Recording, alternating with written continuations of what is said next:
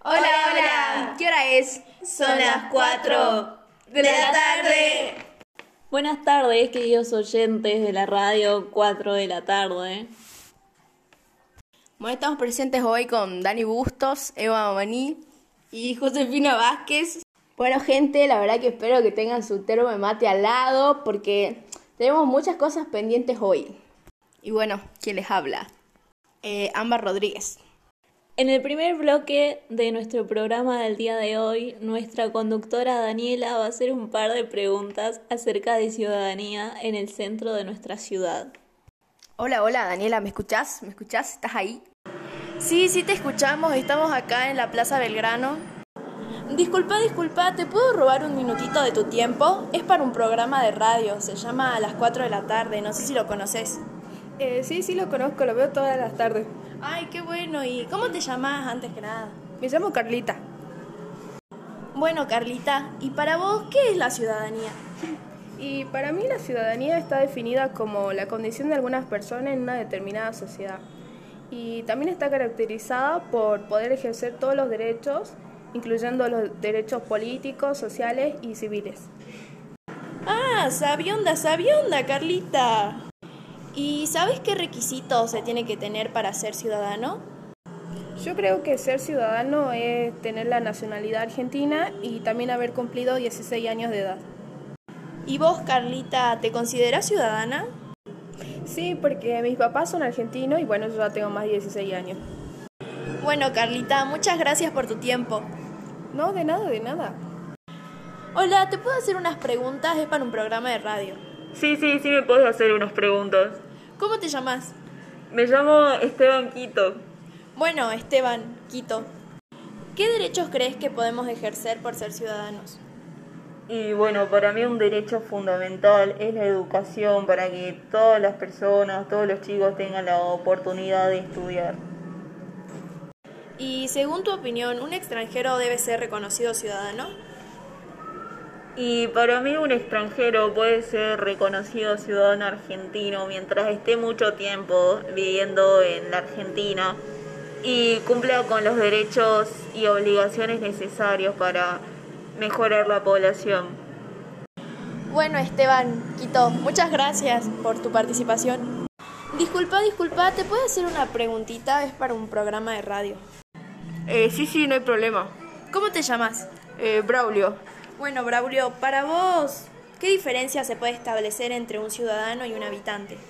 Eh, la verdad que no sé mucho del tema, pero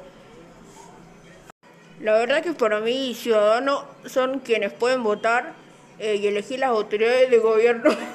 Y habitantes son los que residen en el territorio argentino que pueden ser o no ciudadanos. Bueno, Braulio, muchas gracias. Y bueno, finalizando el primer bloque, ahora nosotras vamos a hablar sobre lo que es la historia de la ciudadanía. Inicio de espacio publicitario. Amor de Azúcar te trae esta increíble promoción para vos. Dos postres a elección más una cajita matera a tan solo 600 pesos. Ideal para una tarde con amigos. Promoción válida del 18 al 24 de abril. No se la pierdan. Durante las polis griegas, la ciudadanía de unos pocos con la exclusión de muchos. Solamente la sexta parte de la población tenía derechos, mientras que el resto no. Ser considerado ciudadano era tener ambos padres de origen griego. Pero luego de un tiempo, con las reformas de Pericles para ciudadanos pobres, se implementaron la compensación mientras duraran sus cargos y poder asistir a las asambleas. Durante la República Romana habían tres sectores, los patricios, plebeyos y esclavos. En los patricios se encontraban los libertos, que eran los clientes de condición inferior. Estos se rebelaron y formaron la República, y lograron tributos de la plebe magistrados, y establecieron ley de las doce tablas. Abarcaban derecho civil, penal y procesal, derecho público y religioso. Conquistaron al derecho al matrimonio y lograron una igualdad mixta jurídica a través del tiempo. Durante el feudalismo y la ciudadanía surgió la aristocracia terrateniente y el campesinado. Los señores feudales sometían las ciudades y la burguesía urbana dominaba el campo. También surgieron monarquías absolutas y hubo sectores que se enfrentaron al poder del rey. Consiguieron derechos y lograron así las oligarquías en donde estaban los súbditos y los ciudadanos. Bueno, está la ciudadanía civil, que se divide en la ciudadanía moderna, el tercer estado y la ciudadanía universal. La ciudadanía moderna dice que es, empieza con la conquista de la ciudadanía civil. Sigue con el principio de la participación política, la Revolución Gloriosa en 1688 en Inglaterra. Y por último, la Revolución Francesa en 1789, que generó el proceso de transformación a Europa y más allá de sus límites. El tercer estado dice que estaba compuesto por la burguesía, el campesinado, los trabajadores pobres, ambulantes, actores, artistas y excluidos, que triunfan frente al rey. Eh, dice que logran la declaración de los derechos del hombre y ciudadano, libertad, igualdad y fraternidad. Y la ciudadanía universal dice que todos los ciudadanos son iguales ante la ley con libertad de pensamiento, libertad de palabra, de reunión, de culto y al mismo tiempo tienen obligaciones de pagar impuestos e ir a la guerra. No avalaba ni proponía una sociedad democrática e igualitaria. Noticia de último momento. Alertas en Chaco. Circula la noticia de que 320.000 personas viven debajo de la línea de indigencia y 60.000 son analfabetas. Ampliaremos. En Chaco hay un millón de habitantes y de ese millón de habitantes 700.000 viven por debajo del nivel de la pobreza. 320.000 por debajo de la línea de la indigencia, de los cuales 60.000 son analfabetos. En Chaco también se registran los peores indicadores sociales, económicos, sanitarios y educativos. Esas 700.000 personas, más de la mitad de la población, generan un conflicto en el avance de la sociedad, ya que solo 300.000 habitantes pueden ejercer su ciudadanía. Es una terrible situación lo que está viviendo Chaco actualmente. Por eso, desde nuestro programa, le queremos mandar fuerzas a Chaco para que pueda superar toda esta etapa.